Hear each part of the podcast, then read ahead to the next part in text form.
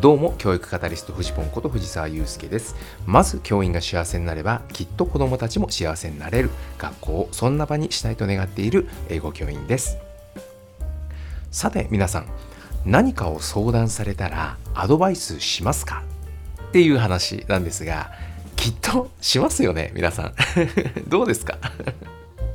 実はですね先ほど、まあ、いつものね福谷明宏さんが行っている勉強会に、えー、参加していたんですけどもそこでねやったワークがすごい変わってたんですよ。で面白かったので是非ちょっとそれについて話をしたいんですが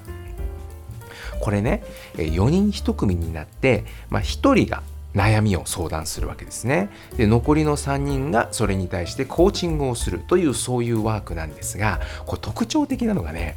あの3人のコーチ役の人はアドバイスしちゃダメっていう このルールなんですよね。これ面白くないですか？相談されるのにアドバイスしちゃダメっていうね。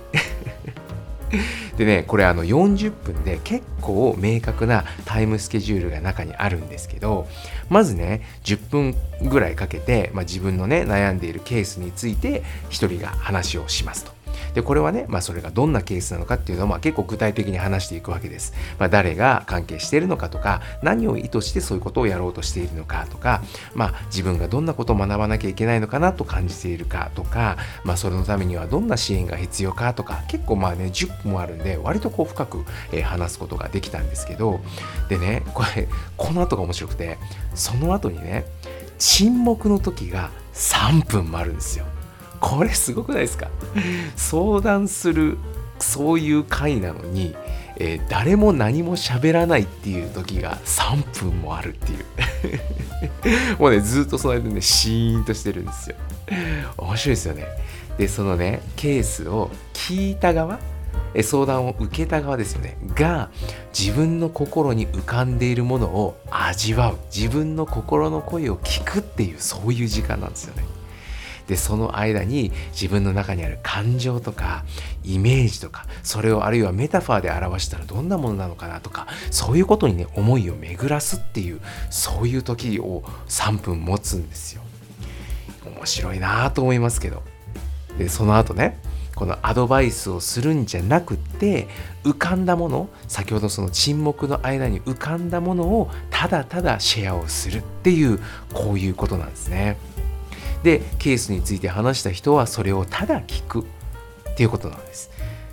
ねこれ面白いですよね。だからね、こう、あの、あなたこうした方がいいよとかいうね、そういうアドバイスではなくて、なんか、あ、あなたの話を聞いていて、私こんな風に感じましたとか、こんな感情がね、今浮かんできましたとか、えー、なんかそういうことをね、いろいろこう話していただくと。で、あの相談した人もそれをただ聞くんですけど、まあ、その後にね、え、そのやつを聞いてどういうことを感じたのかっていうことを今度はシェアするっていう、まあ、そういうことなんですけどね。で、まあ、一通りそのやり取りが終わったらフリートークをするんですが、まあ、ここでもねアドバイスは禁止なんですよね。で皆さんこれやってみたらどうなると思います？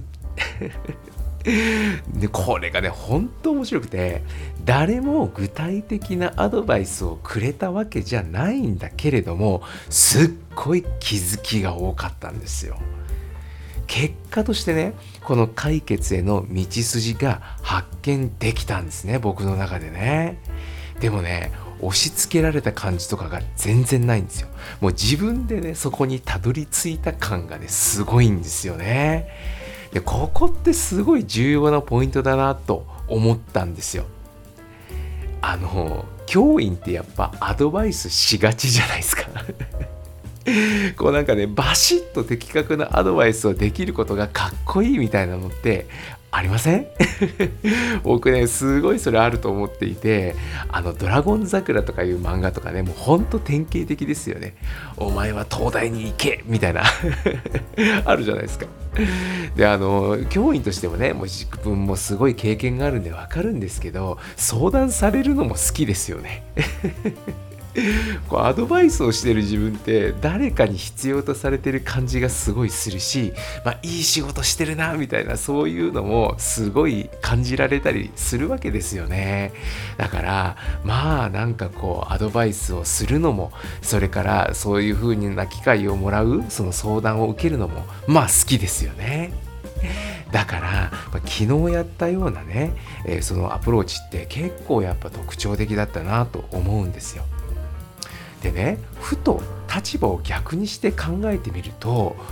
どうだろうっていうことなんですけどやっぱこれ気づいたんですね昨日ね。アドバイスを受け取ってる側ってアドバイスされたことって実際にやってるっていうところなんですけどもちろんねやってるケースあると思うんですよ。あのアドバイスに従って成功するパターンっていうのもこれはもういっぱいあると思うんですがその一方でね意外とアドバイス通りやらないパターンってありません？僕だけ？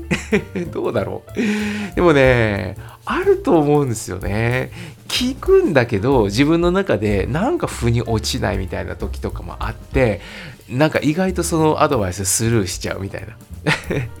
これって何なんでしょうね。うん、アドバイス自分で求めに行ってるのになんか結局言われたことが自分の納得がいかないとやらないみたいな。それってアドバイス求めてるのにえ？みたいな。しかもアドバイスしてる側とも結構いろんなものずれてきますよね。お前聞いたんだったらやれよみたいな。そういうところもあったりするじゃないですか。だからねもう昨日のアプローチその昨日のそのねやったそのワークやっぱ気づきが多かったなと思うんですよ。あえてアドバイスしないっていうね。でだからあのコーチする側ですか？相談された側？これはね自分の中に感じたことを相手に返してるだけなんですよ。でもねここがまあ一つポイントで感じたことを返すことっていうのにはすごい力があるっていうことですね。そしてそれを受け取る側がどういうふうに受け取るか自分で気づいていくっていうこと。その力ですよね。そんなことに目を向けられた夜でした。いかがでしょうか？何かの参考になれば幸いです。世界は変えられる。未来は作れる。走り出せば風向きは変わる。ではまた。